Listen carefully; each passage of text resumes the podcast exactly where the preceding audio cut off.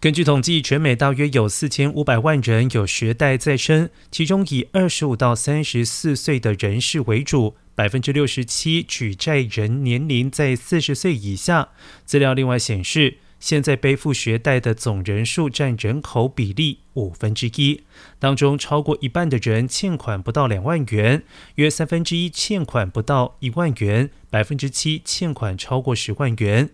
联邦储备银行的经济师认为，债务最少的人通常难以还款，原因在于当事人可能根本还没有完成课程。相反，贷款额最高的人会因为学历和收入较高而按时还款。后者的例子在整体个案中约占百分之四十。